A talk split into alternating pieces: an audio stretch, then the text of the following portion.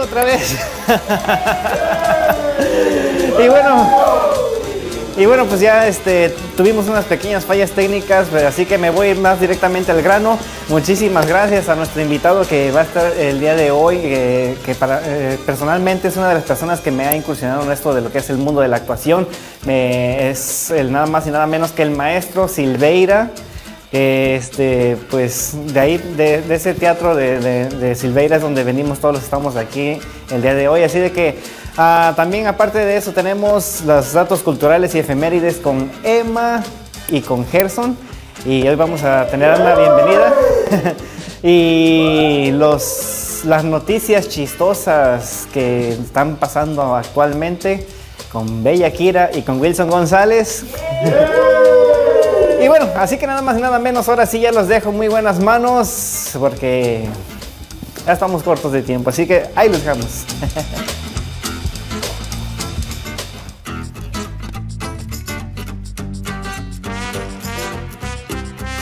Hola, hola, muy buenas noches. ¿Cómo están todos? Yo muy contenta, Gerson porque bueno, ya estoy aquí de regreso. La semana pasada no estuve y la verdad es que los extrañé horrores. bueno, yo soy feliz los viernes viniendo. ¿Tú cómo estás, Gerson? Hola, hola Emma, muy bien, gracias por estar aquí, porque realmente les extrañábamos, les extrañamos siempre que, que, faltan, que se van de viaje. les extrañamos, pero realmente muy contentos de estar aquí en Mundo Versal un viernes más. Estamos muy contentos. Hace un poquito de frío afuera, pero realmente hace calorcito en el corazón porque tenemos un invitado muy especial en esta noche. En esta oportunidad vamos a tener a alguien que queremos mucho aquí en Mundo Versal y que nos ha impulsado a seguir adelante. Así que no se muevan de donde están eh, porque vienen cosas interesantes. Y como bien lo dices, Gerson, es alguien que queremos mucho y que admiramos mucho y que sobre todo eh, nos ha enseñado muchas cosas, ¿no? Y, bueno, para mí y yo creo que para todos es un gran honor eh, que por fin lo podamos tener aquí vía Zoom, pero bueno, finalmente vamos a, poder platicar con, con él y mostrarles a todos ustedes eh, por qué es que miramos tanto aquí en Mundo Versal. Sí, como tú decías, pues... Uh, muchas cosas interesantes y tenemos a este gran invitado que hasta ahora se nos ha hecho el tenerlo aquí, pero eh, otra cosa quiero agradecerle infinitamente también a Harmony Love que estuvo con nosotros el viernes pasado y realmente ella se está integrando a este equipo y, nosotros estamos muy contentos ella esté siendo parte de este equipo. Así que muchas gracias y, adelante. Pues ya la verán aquí más seguido. Próximamente se está preparando la sección que ella va a tener y, y la verdad es que espero también les guste mucho eh, a ustedes lo que ella nos va a traer. Y bueno, pues empezamos con que marzo es el mes de la mujer y a mí me gustaría platicar de, pues de las mujeres, ¿no? ¿Qué te parece, Gerson? Claro que sí, estamos celebrando eh, no solamente la semana, sino que es un mes, ¿no? Ya ascendemos a un mes, iniciando con un día que es el 8 de marzo.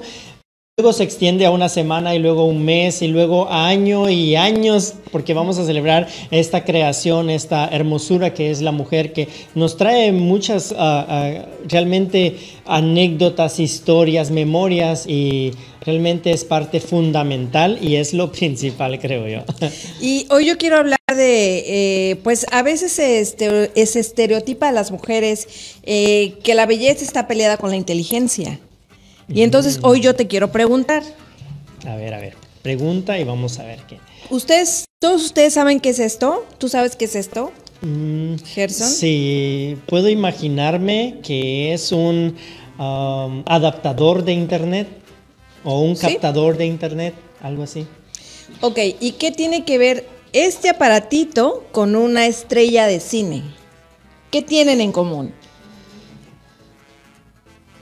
Que captan no sé. Aparte de eso, les voy a platicar la historia de una gran mujer. Eh, yo leí su historia, a mí me impactó, porque como les decía, eh, la belleza no precisamente está peleada con la inteligencia, y este es el caso de una eh, gran actriz de los años 30, muy, muy, ah, muy guapa, talentosa. Ella se llama Hedwig Eva Maria Kissler.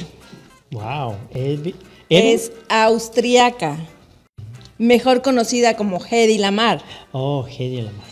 Ella eh, fue conocida porque cuando ella estaba muy chica, tenía 18 años, ella protagonizó esta película muy revolucionaria para su época de los años 30 que se llamaba Éxtasis. ¿Qué fue el escándalo de esa película? Pues que fue la primera vez que salió un desnudo en público, que fue ella. Incluso fue engañada por los productores porque a ella le dijeron que se iba a ver como un, un poco desenfocada y no, la pasaron en plano completo.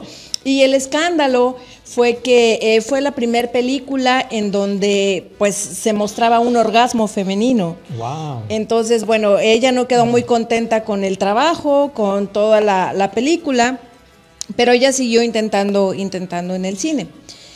Eh, ella se casa eh, con Frederick Mandel, que era un, eh, un gran empresario, y él no había visto la película hasta ese entonces. Cuando él ve la película y ve lo que su esposa hizo, dijo, no, se puso celoso completamente y dijo, eh, yo no quiero que nadie más la vea, invirtió 5 millones de dólares en comprar todas las copias, obviamente no pudo comprar todas, pero él no quería que, que vieran a su esposa.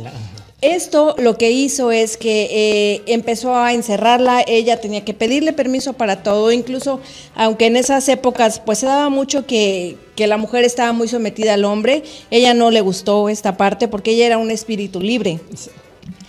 Lo que me llama la atención de ella es que ella no se sometió, bueno, sí, sí lo hizo por un tiempo, pero ella no estaba conforme con eso. Ella se alejó de la actuación precisamente por estar sometida a su marido y lo que hizo es que retomó sus estudios de ingeniería. No se dedicó O sea, nada más a estar a nada la la casa. detenía. Claro, claro, nada la detenía. Eh, ella aprovechó para ir a sus reuniones, a las reuniones de su marido, conoció científicos, conoció empresarios y empezó a hacer por ahí algunas relaciones y a, y a recopilar información. ¿Qué fue lo que pasó con ella y con su marido? Bueno, pues que ella muy inteligentemente, en una de esas que estaban contratando un servicio de limpieza, ella contrató a una chica que se parecía un poquito a ella. Lo que hizo fue que en una de esas la durmió, eh, estaban en un restaurante, ella se vistió de la, de la mucama y huyó por la ventana de un restaurante porque ya no quería, no soportaba a su marido.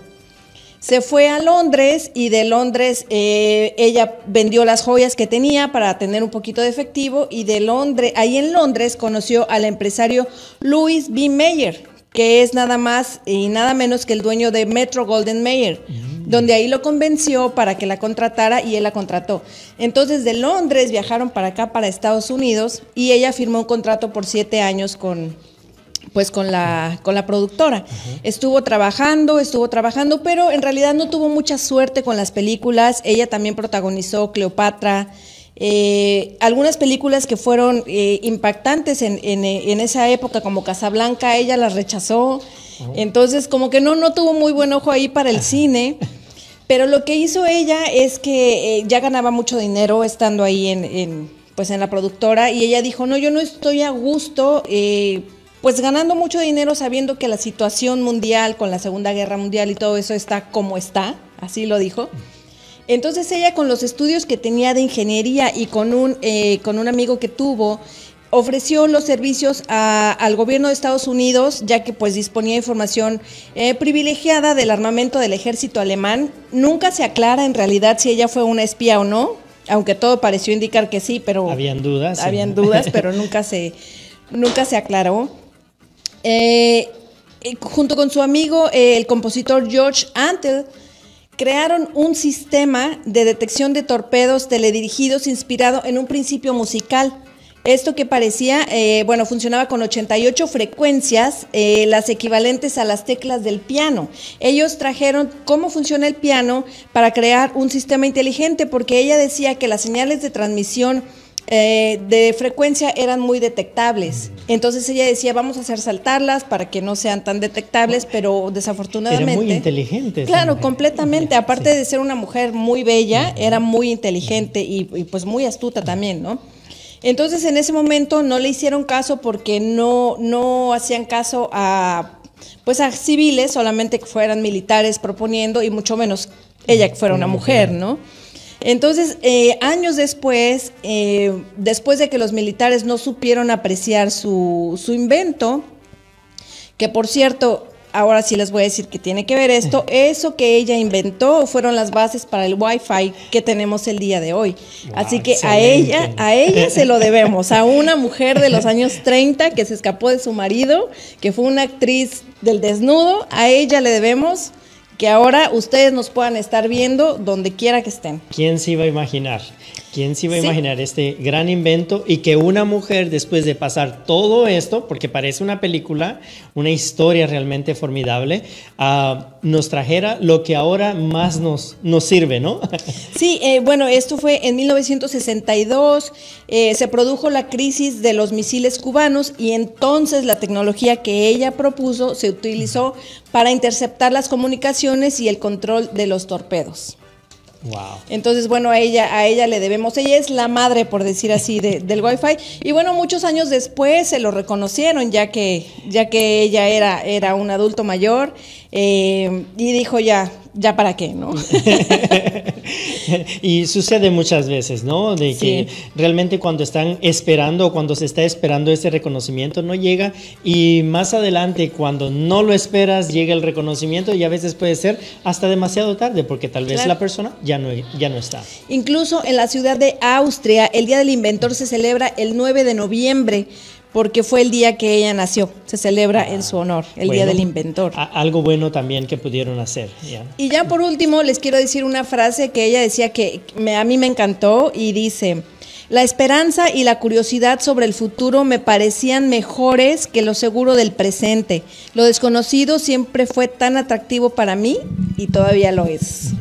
Mm, muy, muy bonita frase. Así que un aplauso para Heidi Lamar. realmente em, una mujer que ha cambiado el rumbo de la historia y que nos ha dejado un legado. Claro. Y, algo muy importante es que ella nunca se dio por vencido. Totalmente. Ella dijo, soy curiosa, tengo... Eh, realmente muchas ganas de aportar algo y lo hizo. Ya, y es que vemos la inteligencia y la belleza juntas, ¿no? Combinado. Es algo, algo muy bonito porque muchas veces tenemos ese estigma de que eh, mujeres bonitas que no hay cerebro ahí y no, o sea, realmente uh, las mujeres pueden y las mujeres cuando se proponen hacer cosas, invenciones enormes, lo, lo pueden llegar a hacer.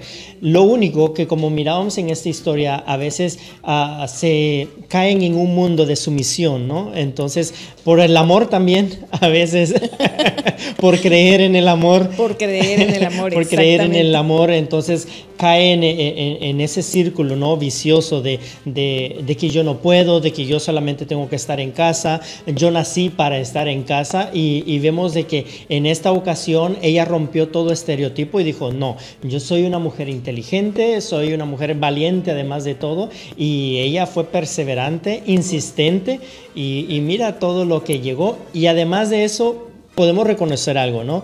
De que después de toda la vergüenza, podemos decir, con ese desnudo y todo lo que sucedió, ella pudo haber dicho, no más, me quedo ahí, me dio vergüenza. Claro. Pero no, ella dijo, bueno, eso ya pasó y vamos a seguir adelante. Lo único que ella pidió es cambiarse el nombre a, a Hedy Lamar. Eh, esto fue pues en honor a, Bárbara Lamar, que era una actriz del cine mudo. Ah. Entonces ella dijo, ok, voy a ser otra vez una actriz, pero no quiero nada que me relacione, pero ella siguió adelante. Y otra lección que nos deja aquí, ella era pues la esposa de un millonario, ella no tenía que hacer absolutamente nada y lo tenía todo, y eso no la... No le impidió. No le impidió, y, y, eso no, no era lo que ella quería, ¿no? Y, es, de admirar también muchas mujeres de que han cambiado el rumbo de la historia y también muchas mujeres de hogar que están sacando adelante a sus hijos y que no importa las circunstancias, ellas dicen, bueno, yo soy inteligente, yo puedo y yo voy a salir adelante con mis hijos y mi familia. Así que bueno, es, este es el mes de la mujer y, realmente me pareció una historia extraordinaria y digna de platicarles a todos ustedes. Realmente muy bonita la historia que nos has traído, Emma, y pues ah, seguimos celebrando, seguimos celebrando el mes de la mujer. Ah, yo también quiero comentarles de que hay un personaje que ah, falleció un 6 de marzo. Él no era tan famoso, porque en sí no se le dio el reconocimiento a él como un gran inventor. Pero lo que él nos trajo, la invención que él nos trajo, sí fue una de las invenciones que vino a revolucionar el mundo de la música y que hasta el día de ahora seguimos nosotros escuchando las canciones en los CDs y en los cassettes. Ah, Lou Ottens, que falleció en el año 1926, como yo les platicaba, él no tuvo reconocimiento. Él era uno de los inventores que siempre estaba durante ah, mucho tiempo, en la época de los 60. Lou Ottens ah, inventó lo que es el cassette. No sé si ustedes se recuerdan ese pequeño ah, instrumento, este, este pequeño diapositivo, de que tenía una cinta y, sí, pues claro que le poníamos un lapicero, un lápiz, lo que sea, le dábamos vuelta y ahí lo adelantábamos o lo atrasábamos. Ya fue tan ingenioso porque ellos ahí pudieron incluir la música, las canciones. Entonces él lo que deseaba es de que esos discos grandes que antes habían, esos discos ah, que se ponían, no me recuerdo cómo se llaman, pero se ponían en... Los LP. LP, ajá. Bueno, eh, eh, él deseaba de que esa música que estuviera en algo pequeño para que lo pudiera cargar en su bolsa y que a todos lados donde él fuera, él fuera más cómodo para que él lo pudiera escuchar. Entonces él trató y intentó una y otra vez y realmente logró este gran experimento que fue lo del cassette y llegó a nuestras manos. Luego él en combinación con otros, otras personas, nos trajo a la mesa y nos trajo a nuestros hogares este, eh, este disco, los discos donde viene la música y nosotros podemos, todavía podemos recuperar algunos que andan por ahí porque ya, ya casi no los miramos, pero vemos de que antes era algo muy divertido y era algo muy, muy bonito también de que tú podías este, tener tu disco, a veces venían hasta dos en un, en un solo, en una portada y luego tú podías también ver lo que es el ahí tus canciones y, volverlas a, retocar una y otra vez. Pero uh, Lou Ottens fue el creador de, este invento hasta la fecha. Siguen, seguimos escuchando y seguimos viéndolos, pero ya es muy poco. Ya es muy poco, pero bueno, en su momento revolucionó también el mundo de la música, así que pues también se merece un aplauso. Sí. uno de los hombres este, que, nos ha traído a nosotros algo de revolución y de invención, como nuestra bella dama que, acabamos de conocer su historia. Y otros que se van a llevar un aplauso después de que los escuchemos, van a ser nuestros compañeros y amigos del No Te así que vamos a verlos. Vamos a ver. Aquí les digo, soy la fe.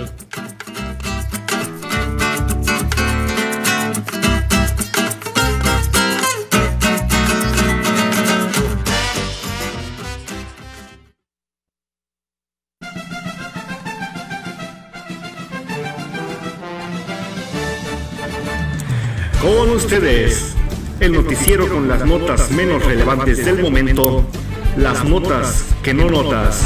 Con aquí les digo, y soy la fake, el noticiero del mundo versal, no te enteres. ¿Qué tal? Buenas tardes tengan todos ustedes donde quiera que se encuentren en cualquier parte del mundo. Buenas tardes, buenos días y buenas noches. Sean ustedes bienvenidos a su noticiero No Te Interes. Yo soy su amiga, soy la, soy la fake. Y me encuentro con mi compañero.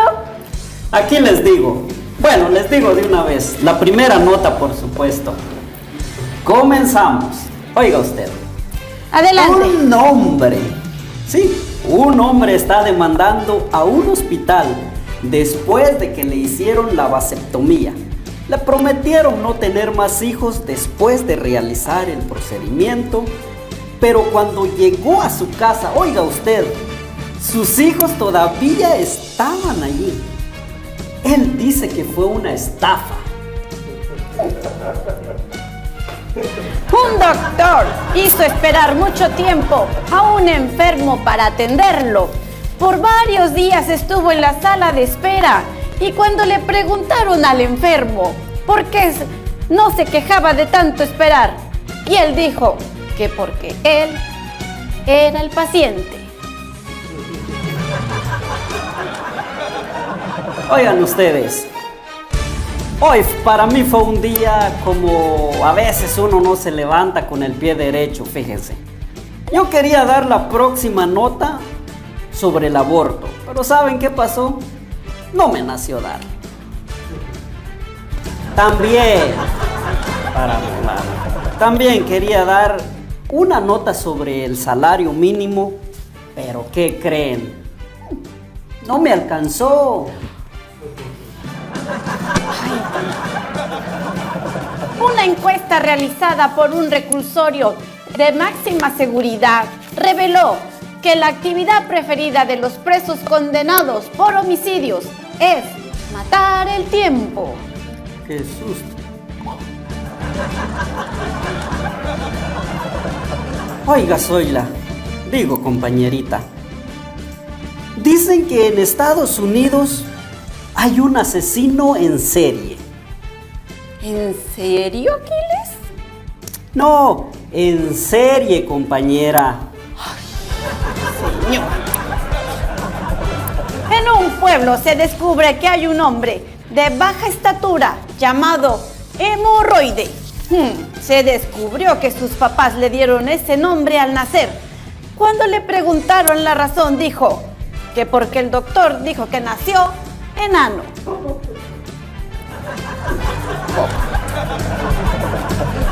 Un DJ está demandando después de que en una convención para sordomudos no le pagaron por su trabajo. Pues él dice, pues él asegura que había dejado a todos sin palabras.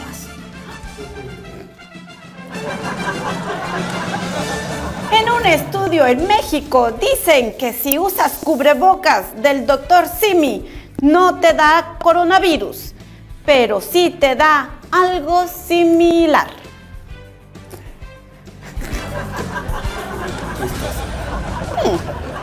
Oiga compañera, yo le tengo dos noticias. Es sobre dieta. A ver, ¿cuál le apetece primero? ¿La buena o la mala? Primero la buena. Ok. Bueno, la buena es que perdí 4 libras o 2 kilos como dicen en algunos países. Muy bien. ¿Y ahora la mala? Ah, oiga, la mala es de que creo que las perdí en el súper porque cuando revisé las bolsas del mandado no las encontré. Ay, señor Aquiles. Tenía que salir con sus chistecitos. Es la verdad. Por cierto, Diga usted. yo tengo que preguntarle algo. ¿Sabe? Mi teléfono ya tiene como una semana que no trabaja. ¿Usted cree que él califica también para el cheque del desempleo o para el, el cheque del estímulo? Mire, no lo sé, la verdad, la verdad no lo sé. Bueno, ¿Yo qué puedo decirle? usted no sabe Ya nada. no tengo las leyes en mi mano. Bueno, muchas gracias por estar con nosotros en su noticiero No te Interes. No se pierdan el próximo viernes. Sí, hasta el próximo viernes. Se despide su amiga Soy la Fey.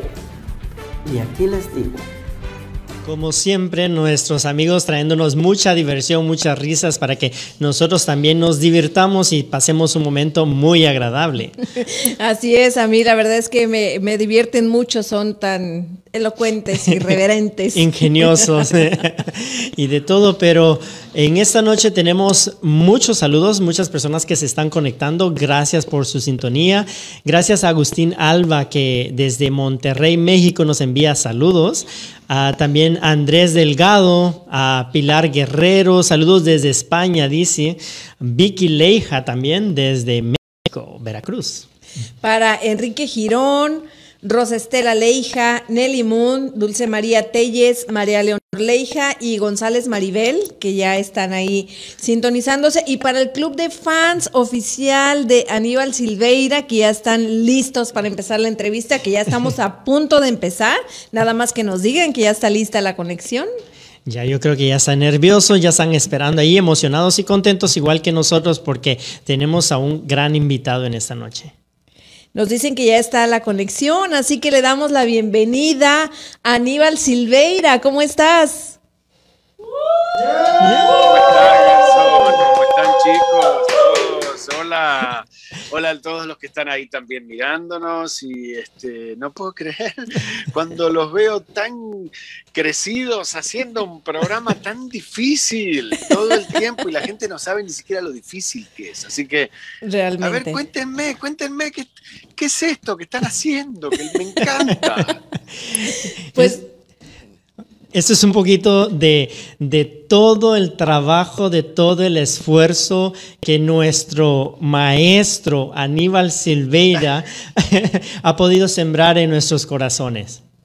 Ay, mira, te juro que los veo tan crecidos. Este, me, me encanta verlos porque además los veo tan dúctiles, eh, tan que con la palabra tan verborrágicos. Recién yo los estaba escuchando a ustedes dos todo el tiempo y cómo contaban la historia de Hedy Lamar y cómo se pasaban el uno al otro. eh, la conducción, que no es nada fácil si la gente supiera lo difícil que es, porque este es un personaje que ustedes a veces no hacen en en las clases de teatro, ¿no? No, y aparte que estamos en vivo. Bueno, estamos como en el teatro en vivo, pero pues con toda la tecnología aquí que a veces nos juega en contra, como el día de hoy nos jugó hace rato, y bueno, pues una eh, muchas cosas que tenemos que sortear. Pero bueno, agradecerte, Aníbal, que finalmente después de tantos intentos por tenerte aquí, hoy fue el, el gran día.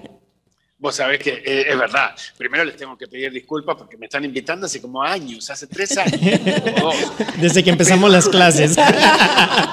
Una, una de la- eh, las risas son grabadas, yo sé. ¿eh? No, no es verdad que nadie se ríe. Quería decir, este, no, les agradezco, chicos, les agradezco eh, primero que nada que me inviten. Segundo, que nos podamos divertir, así como nos estamos divirtiendo. Segundo, tercero, quiero agradecerles a ustedes también por el esfuerzo enorme que hacen. Esto que están diciendo ustedes ahora es en vivo y estamos sorteando algunos obstáculos con esto y con el otro y lo técnico.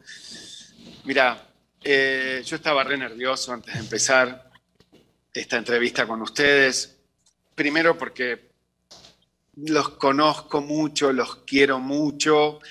Eh, me imagino lo que significa para ustedes hacer un programa en vivo con toda la complejidad que esto supone y el sonido y que el- la luz y que la contraluz y que el background y que la gente no tiene la menor idea de todo esto. Entonces, desde el vamos, que ustedes me inviten a participar de esta manera tan amable, para mí es, en esta época de pandemia, una fiesta. Hoy tengo como una fiesta.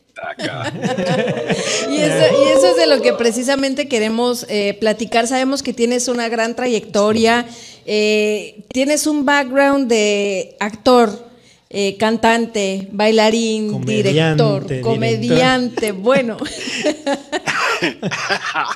Quiere decir que soy viejo. bueno, No, no, no, no, quiere decir que hay mucha que experiencia. hay mucha experiencia más bien. Y, y una, que sí. Y una de las cuestiones es precisamente ahorita, ¿no? Todo, todo lo que tú te dedicas, todo lo que tú haces, tiene que ver con la gente, tiene que ver con el público. Y ahora que estamos en pandemia, que no puede haber gente, no puede haber público, que ahora todo es como lo estamos haciendo ahora a través de una pantalla. ¿Cómo ha sido eh, el impacto que ha tenido en, en tu carrera y en tu vida personal también, no? Mira, es impredecible porque yo pensé que me iba a deprimir, que iba a estar triste por no ver a todos los alumnos de nuestro grupo, ah, de nuestros grupos, porque debo decir que son varios grupos. Y mm, extraño muchísimo el Teatro River, entonces am, intentamos, ustedes bien lo saben, fueron alumnos, que intentamos hacer algo en Zoom, fue difícil, fue precario, es un sistema muy, muy precario y muy a la vez muy bienvenido y muy agradecido porque te permite con- conectarte con un montón de gente, pero, pero tiene sus limitaciones y no todo el mundo puede entrar en un buen wifi y puede manejarlo y puede enterarse de cómo se hace y cómo live, poner el micrófono, sacar el micrófono, agarrar la cámara. Es, es un lío. Es decir, hoy, cuando nosotros recién nos conectamos, yo me conecté con el programa de ustedes en vivo.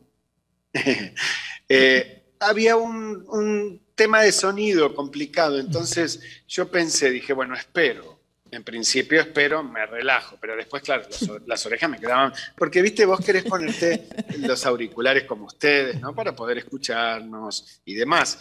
Entonces, claro, era demasiado complicado y dije, ¿y qué tal si salgo y vuelvo a entrar? Y lo hice. Y no todo el mundo tiene ese conocimiento, ese acceso. Yo lo aprendí de mis hijos, de ustedes, de los jóvenes, de todos los que me dicen, pon el dedo en la pantalla. Que se te... Digo, qué pantalla? ¿De qué? ¿De qué me hablas? ¿Que ponga el dedo en dónde? Hoy te llamamos por Facebook Live. ¿Pero qué es eso por teléfono? ¿Dónde me van a llamar? Entonces, bueno, y contestándoles eso que ustedes decían de comediante, de esto, del otro, del otro, no, chicos, yo la verdad que soy simplemente Aníbal, este, mm, un actor o aspirante actor, porque creo que nunca terminás de, no sé, va, nunca terminás como de, de hacer, de vamos a decir, eh, si tengo que resumir en una palabra, soy solamente actor.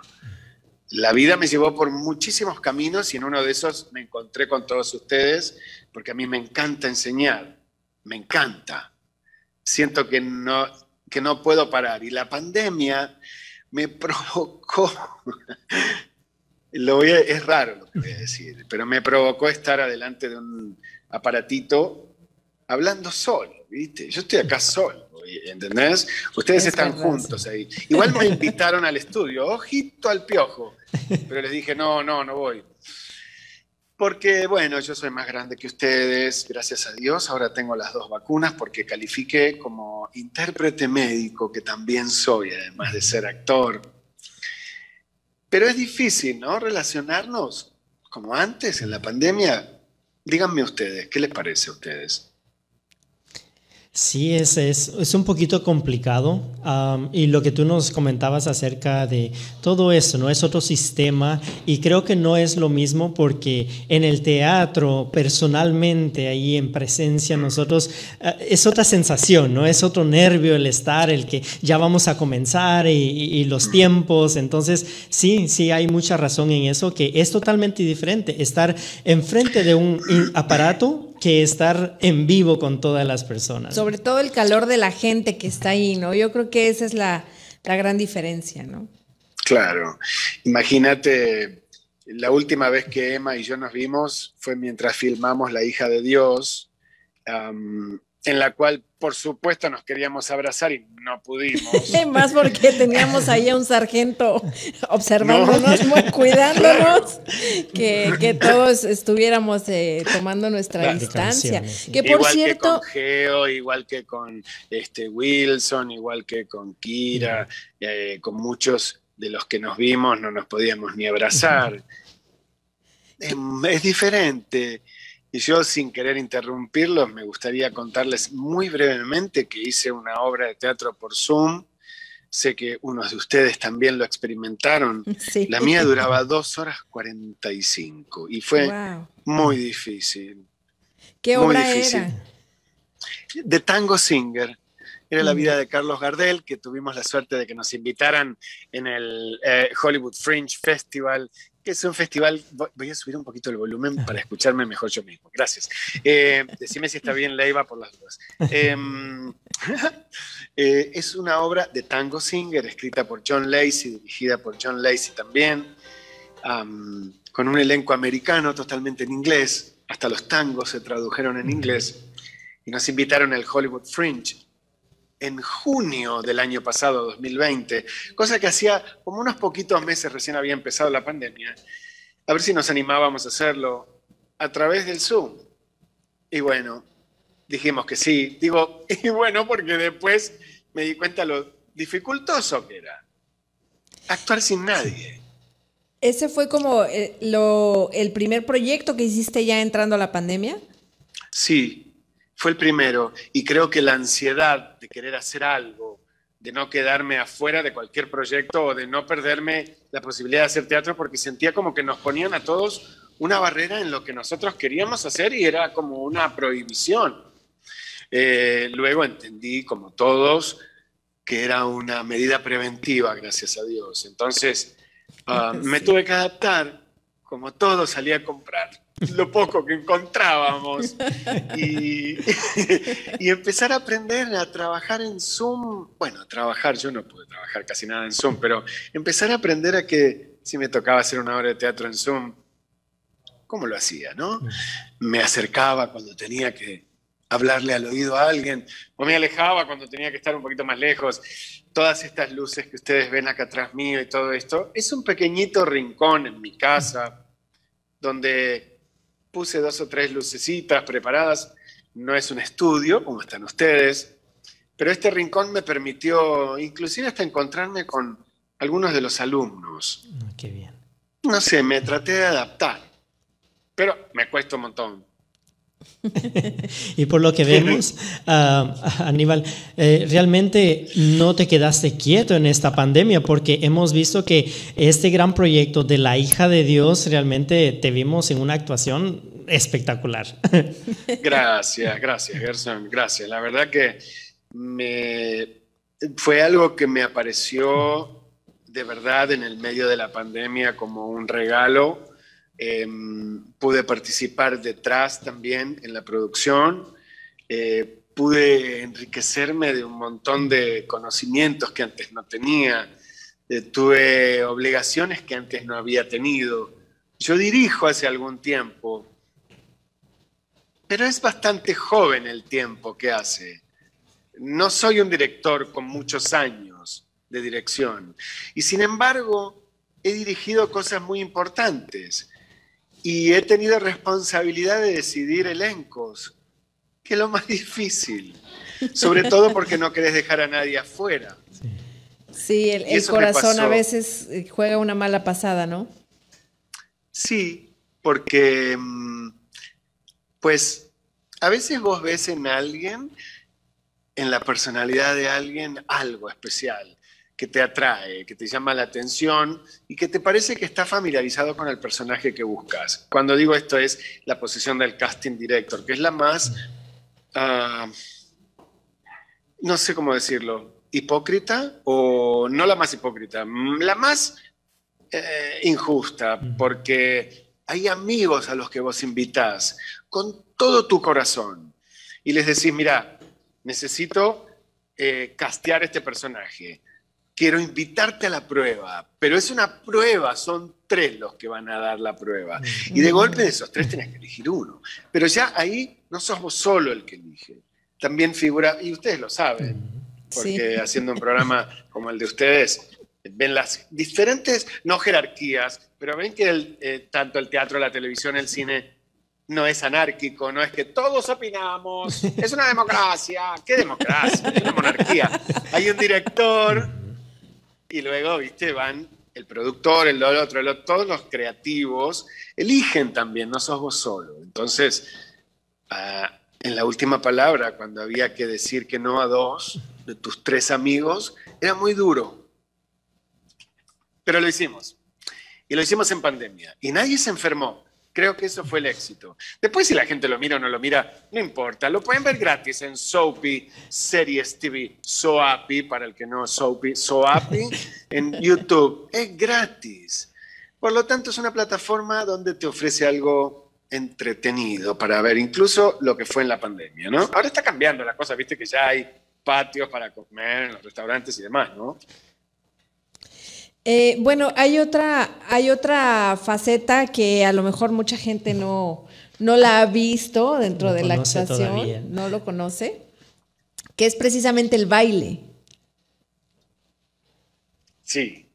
El tap. verdad. ¿Cómo, ¿Cómo, es que nace el, el gusto por el baile? Mira, fue por accidente. En 1982, que ustedes ni siquiera habían nacido, no estaban ni en el plan de los padres de ustedes, pero yo ya era un, un chico de 19 años, debuto en teatro, en lo que se llama en Buenos Aires la calle Corrientes, que siempre tuvo una analogía con lo que es Broadway porque hay muchos teatros. Cuando digo muchos, hay muchos, hay como 40. Y están uno al lado del otro en esa calle Corrientes. Y tú acostumbraste durante toda tu infancia y toda tu juventud a ver las puertas de esas marquesinas esos marquees ahí arriba, con los nombres de las figuras y las fotografías de muchas figuras con las que vos creces cuando sos niño. Y de golpe a mí un día me tocó estar en una de esas portadas, en una de esas puertas, en esa foto. Entonces, ahí empieza mi carrera con el musical. 1982, yo era muy jovencito, hago un primer espectáculo en la calle Corrientes donde un poquito me da la posibilidad de hacer otros proyectos. Y ahí tuve que aprender un poco por obligación. Tuve la suerte en ese espectáculo, que era un musical como la película Fama, que se había estrenado incluso en 1982, donde todos bailaban arriba de un taxi en la calle en Broadway, viste, así bailando arriba. Entonces, me tocaba a mí que tenía que bailar, pero sentía que me lastimaba, porque tenía que hacer una pirueta y no sabía ni cómo hacerla, ¿viste? O tenía que hacer un número de tap y me enseñaban solo el shuffle, ball chain, shuffle, ball chain, shuffle, ball chain. Para ustedes, que ya son alumnos míos de varios años, shuffle, ball chain, shuffle, ball change. Era simple. Pero luego venía lo más difícil, entonces tuve que ir a tomar clases. Como no tenía plata porque era un chico bastante pobre, una compañera mía me becaba y esa compañera es hoy una maestra hecha y derecha, Ana Padilla, en Buenos Aires, que me becó, pues me dijo, Aníbal, eh, oye, se cortó, ustedes no los veo, me veo a mí mellizo. No, aquí estamos, aquí estamos. ah, bueno, esas cositas raras. Entonces, este, ahí empecé a tomar clases con ella. Después me invitaba una personalidad, como Jane Fonda, era famosa, se llamaba María Muchastegui, eh, tenía una escuela de tap y ella ya veía algunos espectáculos de Broadway que venían a la calle Corrientes, traducidos en español, por supuesto. Yo estaba haciendo La Mujer del Año en ese momento, era 1982.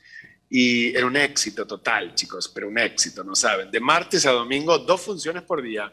Dos los martes, dos los miércoles.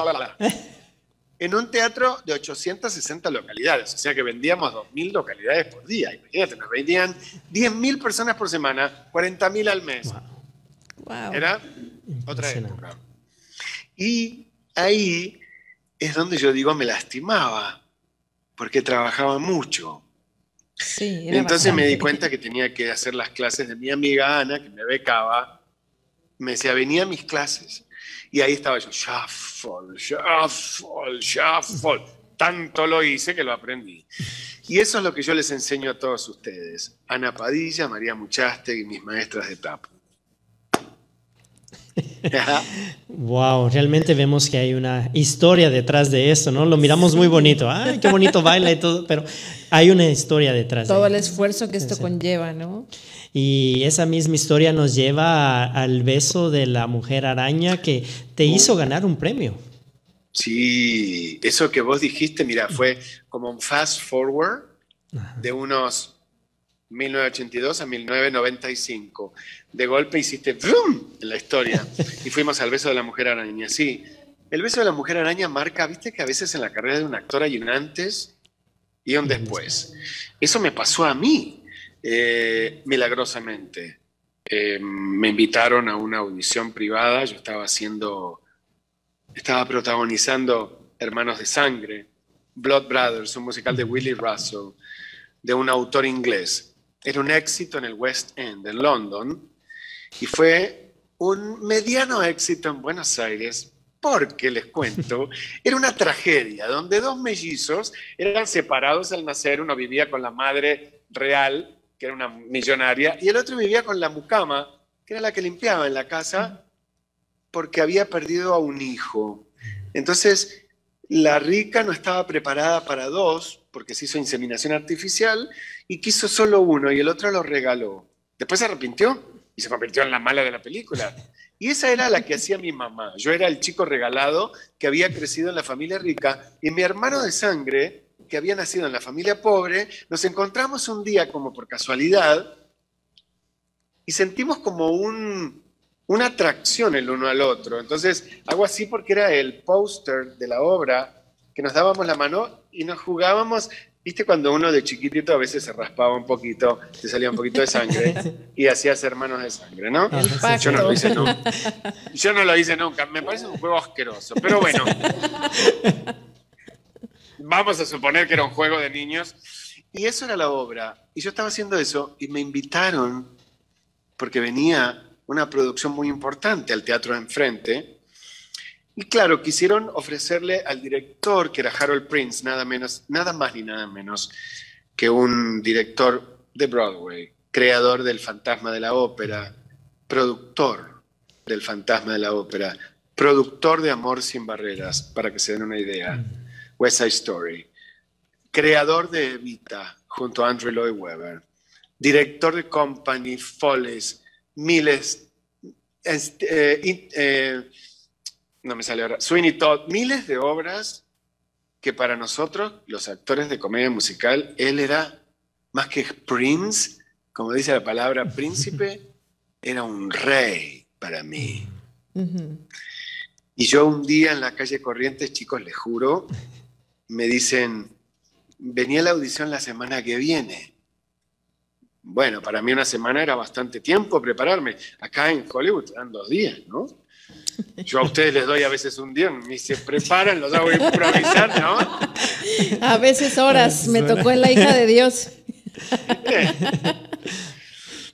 La impronta, el aquí y el ahora. Entonces, bueno, me preparo esa semana, pero yo me preparo de verdad. Y esto lo digo porque ustedes saben lo que es el trabajo a conciencia, cuando bueno, Geo y Wilson, nada menos, protagonizaron una de mis obras, Sugar, y se tuvieron que aprender una letra espeluznante, pero una cantidad de letra que ni yo me lo hubiera aprendido como se la aprendieron ellos, te digo la verdad y sin embargo lo hicieron. Y otros, ¿no? Otros tantos, los nombré a ellos porque están ustedes en el programa juntos, lo mismo que Kira, que también se aprendió un montón de letras e hizo dos papeles. Y vos, Emma, también.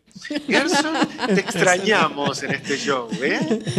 En este gracias, gracias, gracias. Y a Papento, Papento, sé que estás ahí atrás de cámara. Este, y con Leiva tengo miles de anécdotas en las, en las... Bueno, nada, nada, estoy hablando todo, todo de anécdotas Disculpen, los que están escuchando, por favor, discúlpenos, es que los conozco mucho.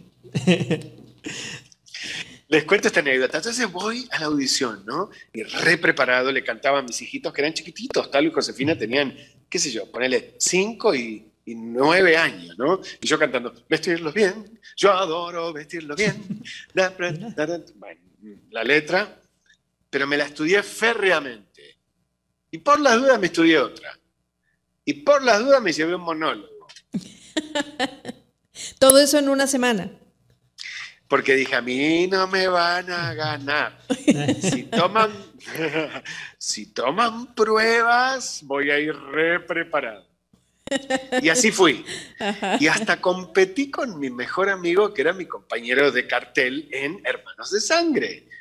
Y él era un actor famoso televisivo. Yo había hecho televisión, pero no tan famoso como él. Gustavo Garzón, un hermano, lo quiero, lo adoro. Hasta me tocó competir con él en esa prueba privada. Bueno, voy a la prueba y era este, una mesa muy grande, había un montón de americanos, estaba Harold Prince, ay chicos, estaba Robert Marshall, que es el director de Chicago, por ejemplo, Ustedes son muy jóvenes, pero bueno, no importa. Into the Woods. Es un director de Hollywood ahora, súper famoso, Robert Marshall. Y estaba él ahí, y estaba Harold Prince, y estaba Howell, Blinkley, que falleció el año pasado, lamentablemente, pero es el iluminador de Hamilton, que se ganó todos los Tonys, por ejemplo. Fue el iluminador mío del beso de la mujer araña también. Y estaban muchos en esa mesa, eran 11 americanos, y yo ahí dando la prueba. Nervioso, me daba el estómago, me daba vuelta. No sabía qué hacer. Pero fui y dije, bueno, a ver, me relajo háganlo conmigo, tomé aire, relajé. Y así como yo les enseño, y les digo, tómense de un minuto, no más, porque viste que no se cansa. Tómense un segundo para ustedes y empiecen a audicionar. Y ahí empezó el pianista a tocar el piano, porque yo llevé la partitura, le dije al pianista, la voy a hacer en este ritmo, taratarán, que eso es lo que tenés que hacer cuando vas a una prueba, ¿no? Le marcas el ritmo al pianista. Porque si no, el pianista no es mago o se pondría un negocio en Venice Beach. Entonces, ¿no es cierto, Leiva? ¿Eh? le marcas al pianista el ritmo, ¿no? Y le decís, preparado maestro, empiezo a cantar desde el measurement number 94. Suponete, le marcas en el libreto dónde vos empezás, porque te dan solamente 32 compases. Para el que no sabe lo que quiere decir 32 compases, es menos de un minuto. Tienes que mostrar toda tu capacidad actoral. O sea que es, es toda una semana de trabajo aprenderse eh, una letra, otra letra y un monólogo para menos de un minuto de audición. Sí. Claro, porque el monólogo también tiene que ser menos de un minuto. Y yo la segunda canción me la aprendí también por las dudas que me la pidieran, porque dije, bueno, por las dudas, ¿viste? Vos tenés que estar preparado, ¿no? Em, a lo largo de mi carrera en el teatro y en la televisión y en el cine, gracias a Dios, he aprendido muchas veces que lo más difícil es buscar el trabajo del actor. Muy cierto. ¿Cómo buscas el trabajo? Entonces, a veces nadie te enseña a decir, bueno, mi hijo, ahora usted va a ir a buscar trabajo de esta manera. Como yo muchas veces le hablo a ustedes y les digo, a ver, vamos a hacer un simulacro de una audición. Y de pronto les hago audicionar inclusive a ustedes los papeles para armar dos elencos. Entonces esto también les da el ejercicio de cómo audicionar, de cómo vos tenés que estar un poquito más avanzado que tu competencia. Em, anécdotas que puedo contar, por ejemplo, yo he escuchado, ay, disculpe, vengo resfriado, justo se me fue la voz. No me lo digas. Y no vengas, que estás resfriado. Quédate en tu casa. Pero voy a que no hables de la falla antes de que los demás te lo digan.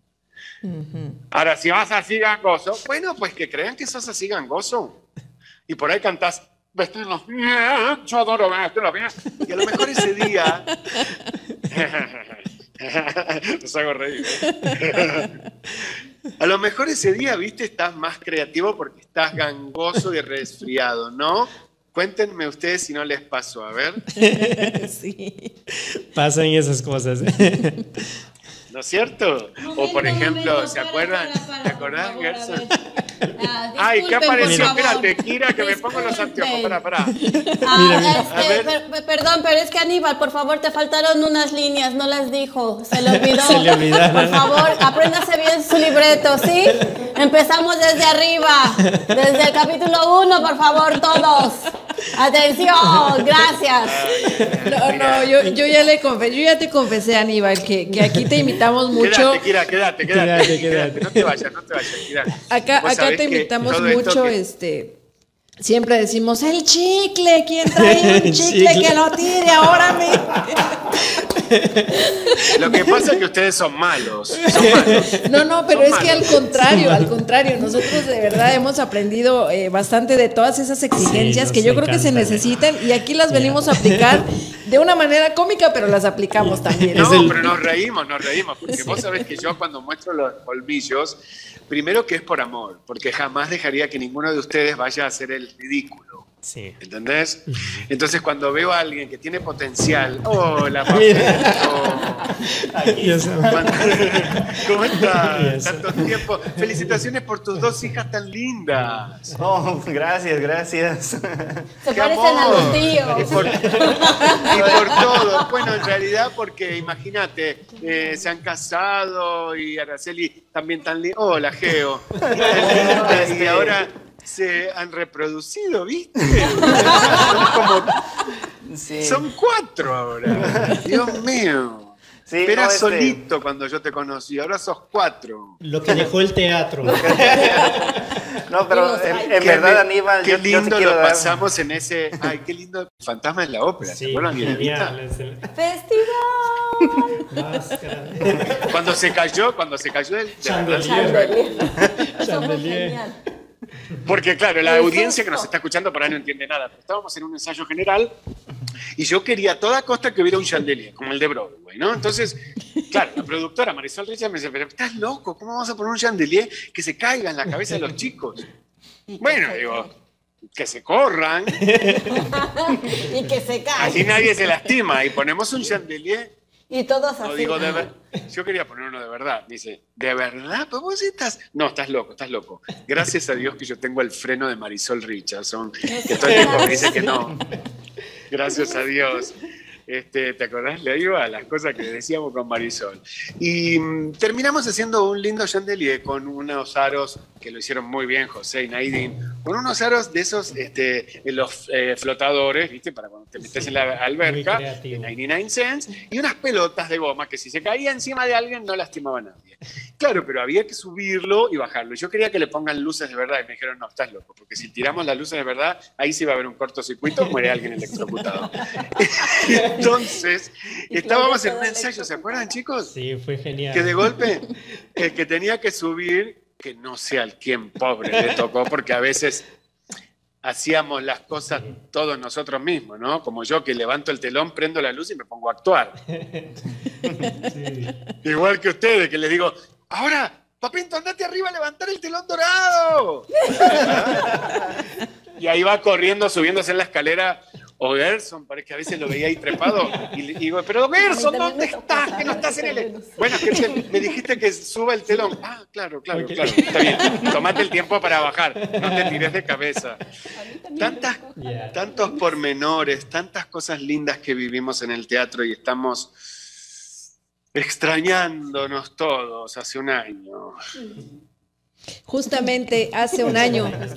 Precisamente hace un año recuerdo que iban a empezar las clases, era un viernes 13, lo recuerdo como si fuera ayer. Estábamos Sí. nosotros eh, debatiendo porque íbamos a llegar tarde después del programa, iban a Después empezar del las programa, ¿se acuerdan que a mí se me ocurrió? Dije los viernes porque me estaba dando como un nepotismo, no sé, me estaba dando como una ce- derrame cerebral, porque era es tanto trabajo, chicos, si ustedes supieran. Yo lo hago con todo el amor del mundo. Y al contrario de envejecer, me veo cada vez más jóvenes con ustedes, porque de verdad ustedes me contagian de una energía tremenda y no saben lo que aprendo cuando veo hasta los errores. Yo creo, yo creo que de, eh, eso es lo importante, ¿no? Que todos tenemos a- que aprender eh, tanto de lo bueno como de los errores de los demás. Eso, eh, justamente hoy estaba escuchando algo acerca de eso, de, de aprender hasta, hasta de los malos eh, padrinos que por ahí se nos cruzan, ¿no?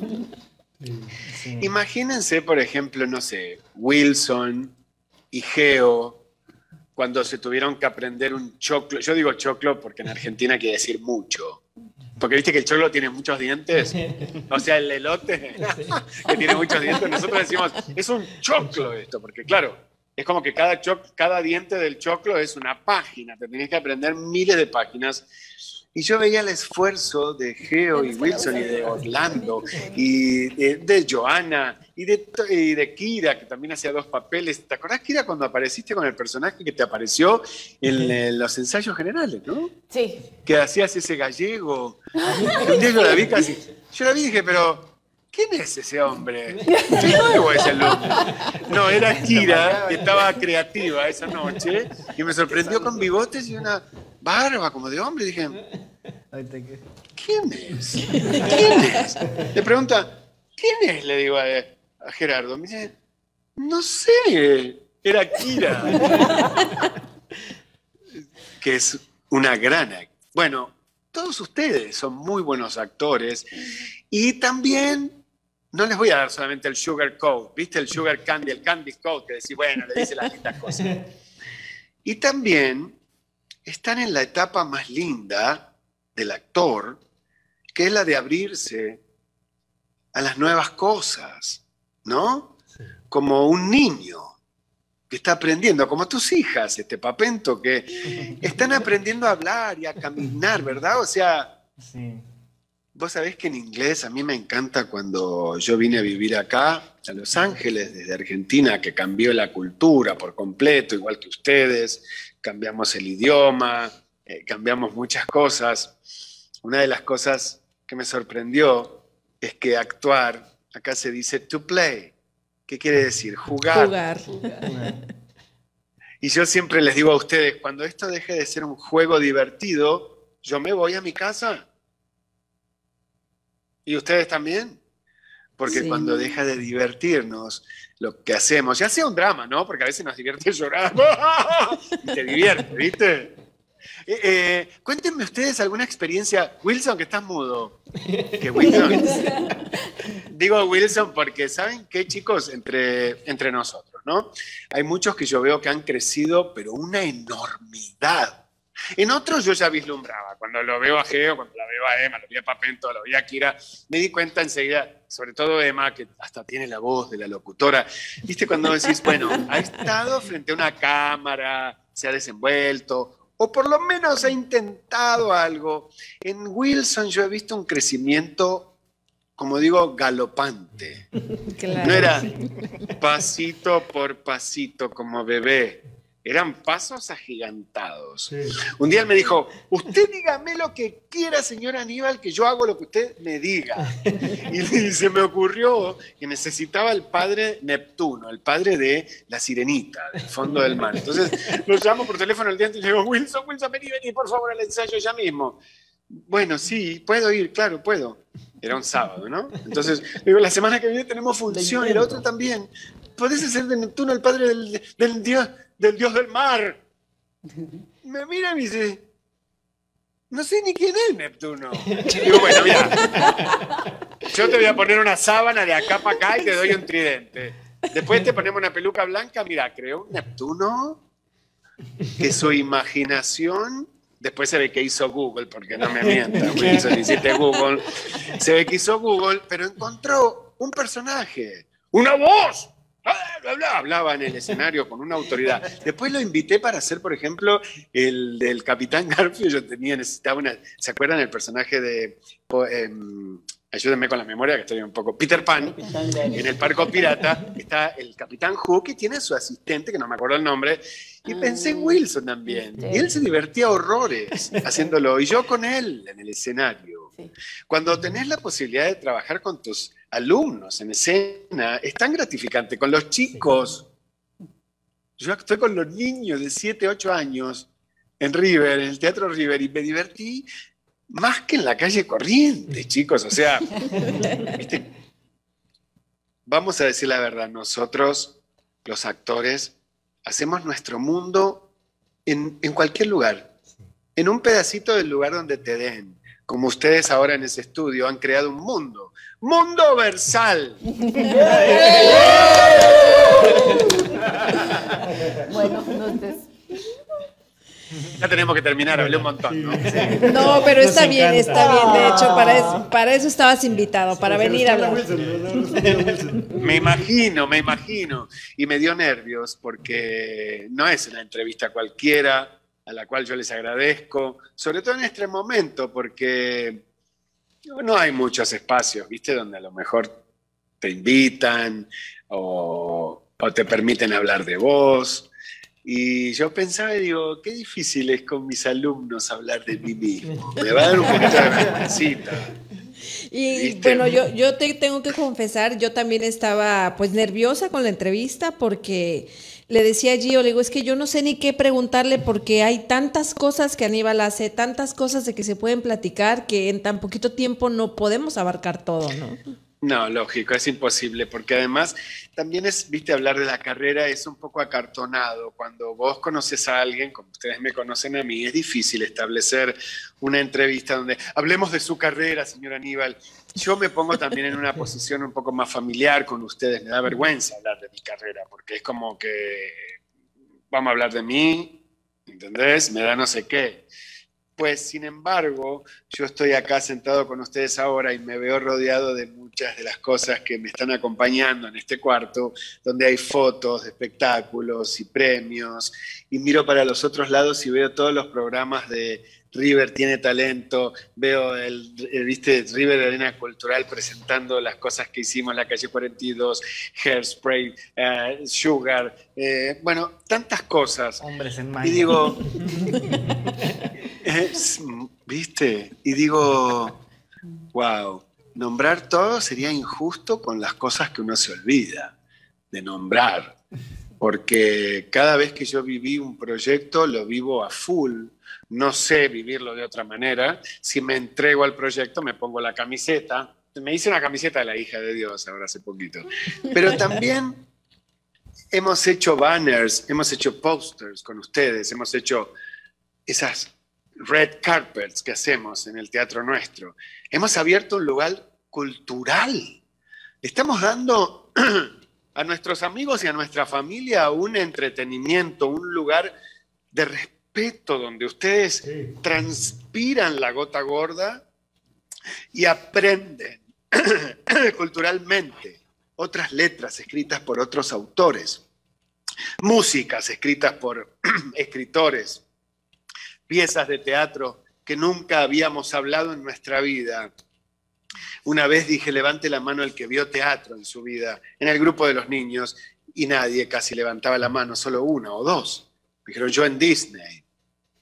Claro, después pensé, qué increíble que nosotros, humildemente, con, nuestra, con nuestro granito de arena, estamos dando un montón de cultura a un montón de gente. Así es. Hay fotos, hay fotos que a veces me piden ese. Ahora tengo club de fans, ¿vieron? Desde la hija de Dios me salieron club de fans. Hasta el padre Pedro tiene club de fans. Por cierto, un saludo a, Pilar, de que nos está viendo en España. No, Pilar. No sé qué hora es allá, está pero. despierta en España, es tardísimo. No sé la hora que es en España. Son nueve horas más. Son las ocho de la noche. Ocho y nueve, diecisiete. Son las cinco de la mañana, pobre Pilar. pobre Pilar.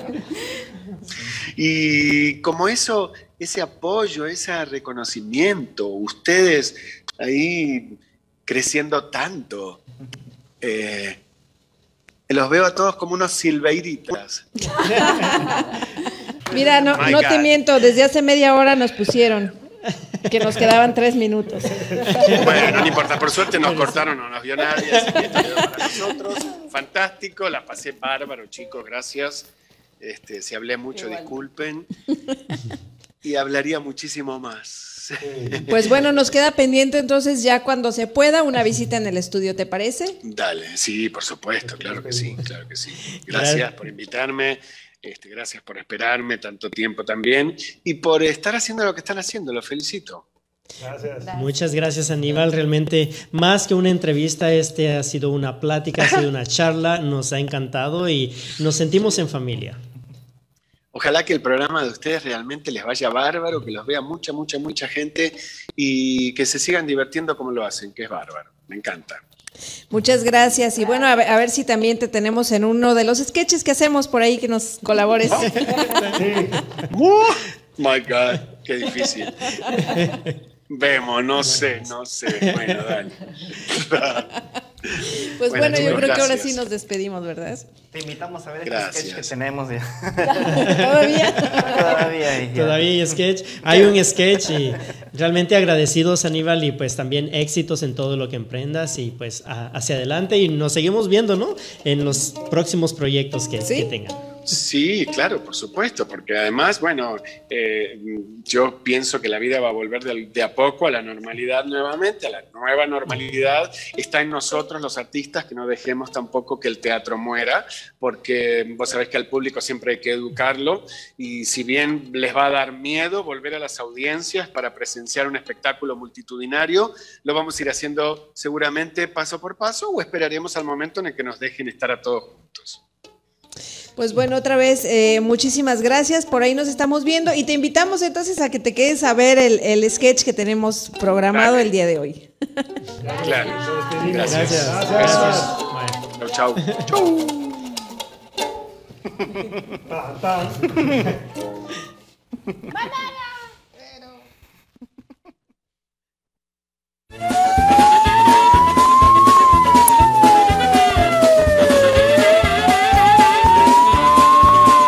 Bienvenidos al Ginelócogo interpretado por Gerson Girón.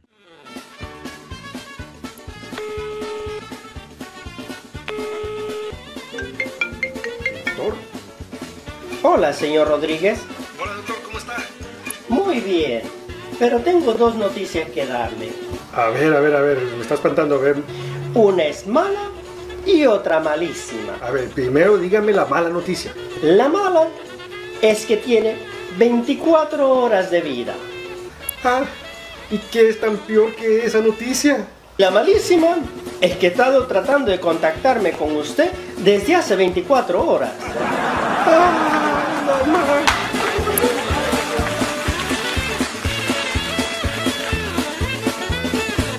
Muchas gracias a toda la gente por el, por el apoyo, por el recibimiento.